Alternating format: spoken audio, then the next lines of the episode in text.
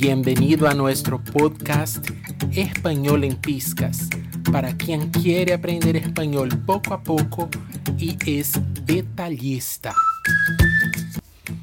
Abecedario o alfabeto en español. Seguimos con él. Ahora con la letra G. La letra G tiene dos tipos de pronuncia.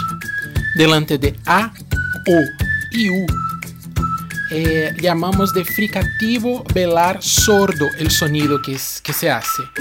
Gato, gordo, gusto. ¿Sí?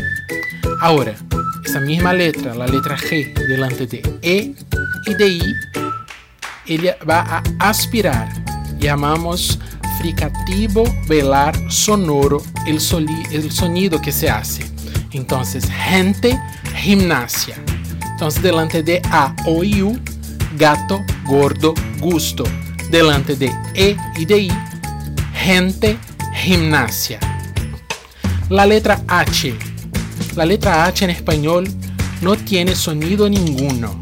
Diferente del inglés que tiene una aspiración, en español esa, esa letra es eh, muda, completamente sin sonido. Entonces, hola, hielo, alcohol.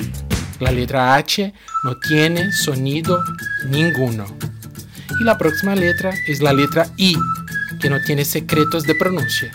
Se pronuncia I siempre. Iglesia indígena.